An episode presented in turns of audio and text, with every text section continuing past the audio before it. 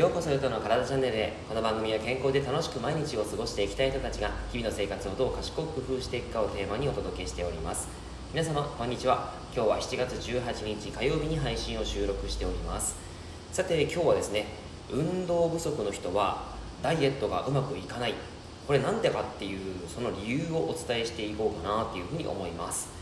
ダイエットしたいんだけどもなかなかこううまく体重が思ったように減らないっていう方結構いらっしゃるんじゃないかなと思うんですが、えー、その状態で運動不足があればこれはですねやはり変えなきゃいけないことがあります、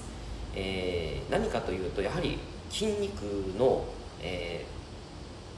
ー、グリコーゲンちょっと後で説明するんですけども筋グリコーゲンをうまく使えるようになるということです。え、どういうことかというとグリコーゲンっていうのは何かっていうと糖質なんですね、え、人間の体はやっぱり糖質がエネルギー源になりますのでその糖質をちゃんとですね体内に貯蔵できるようになってるんですよ。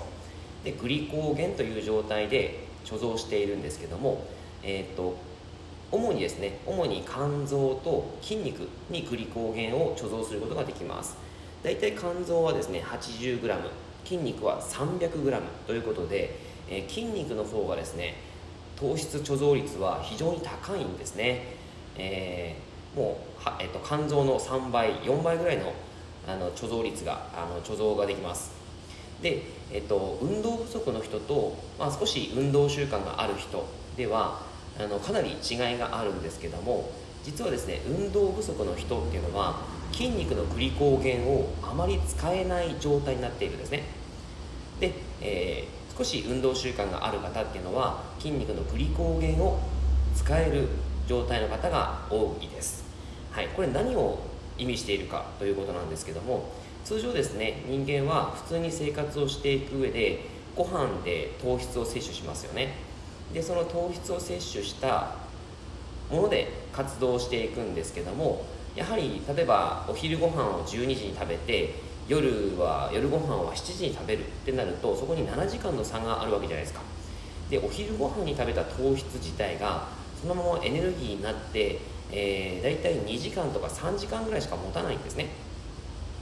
で、えー、それをですね、えー、やっぱりなくなったところは何かで補填しなければいけないんですけどもその時に肝臓に貯蔵されたグリコーゲンいわゆる糖質を使ってそれをエネルギーに変えてやって活動していくわけです。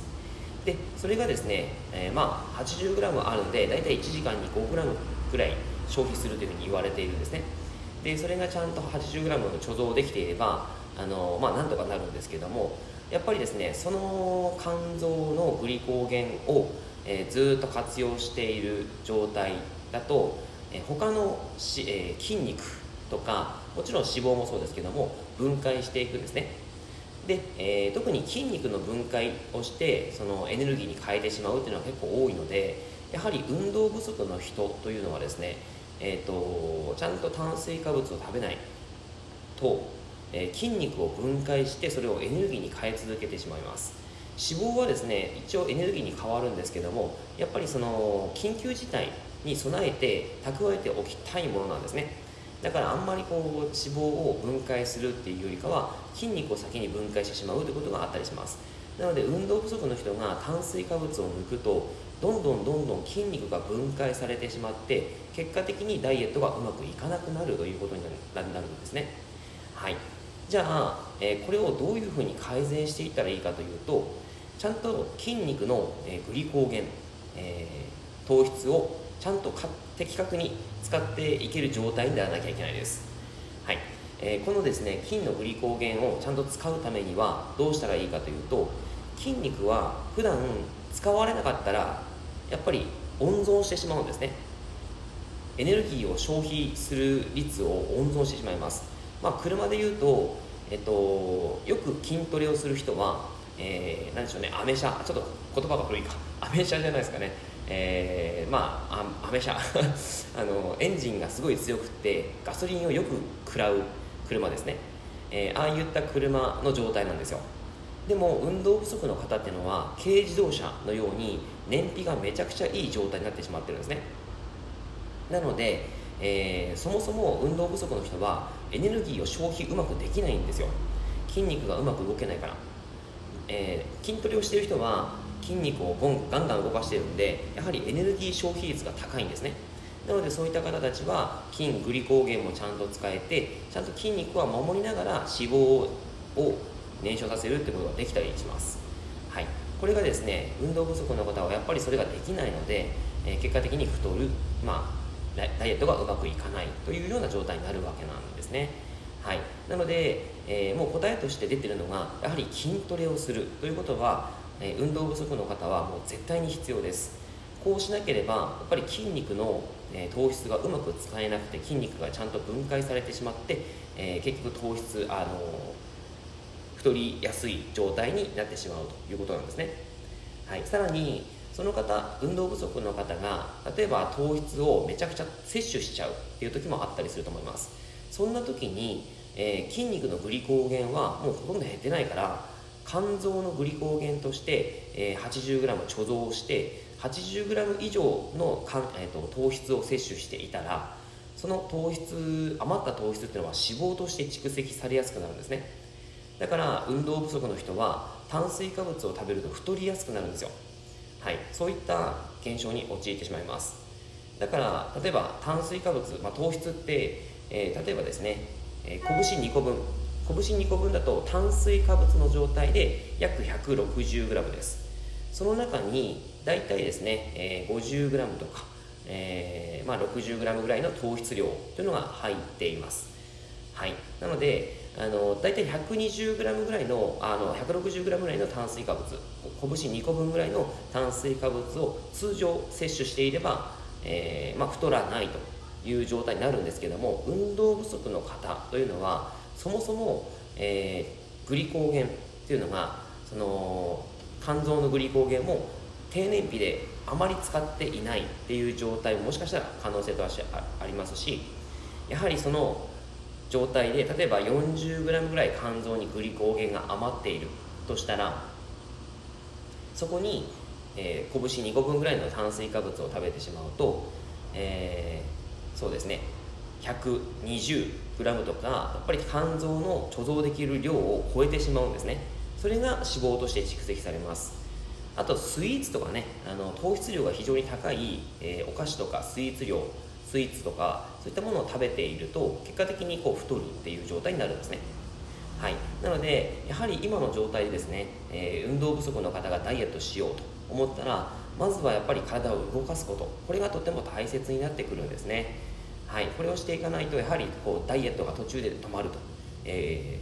ー、どこかでうまくいかなくなると。いうことが起こってしまいます、はい、というわけで、えー、ダイエットしたいという方にはですねあの結構苦手な方多いんですよね。やっぱりあの筋トレをするとか、えー、運動をするっていうこと自体が嫌いとかですね。あのなかなか苦手という方もいらっしゃったりすると思うので、え、まあ、それがですねあのご自宅でもなんかできていくないくといいかなと思いますしなんかそういう場に行かないとやっぱり無理っていう形であればやっぱフィットネスクラブで例えばスタジオレッスンに参加してみるとか筋トレを、えー、トレーナーさんに習ってみるとか、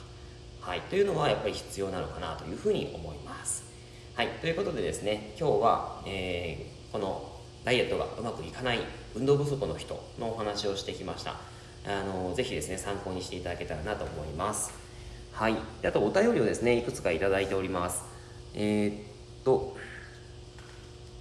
はい、まずふみさんですね。どうしても運動会とかフィットネスイベントみたいなのを想像してしまう。10月だし楽しそう。あの僕がですね、えーと、先日の放送で、えー、今年で僕は10周年ハートブリッジという事業を立ち上げて10周年だっていう話をした時に、えー、なんかイベントをしようかなっていう話をしています。そこに対してのコメントですね。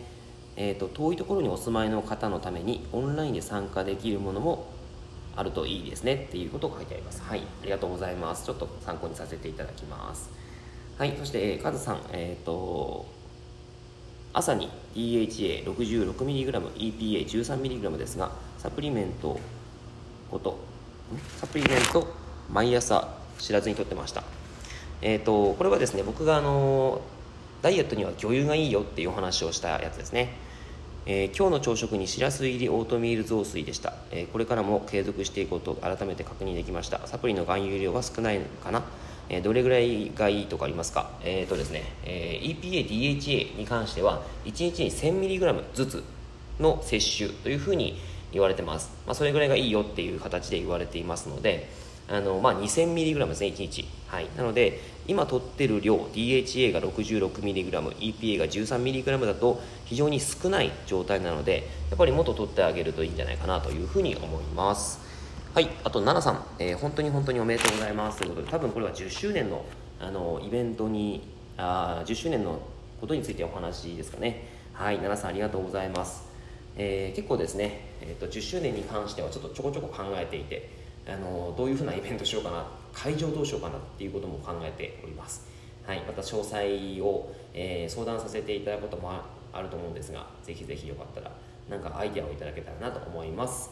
はいというわけで、えー、今日は以上でございます。内容がいいなって思えたらいいねマークやフォローしていただけると励みになります。今日もラジオを聴いてくださってありがとうございました。では良い一日を。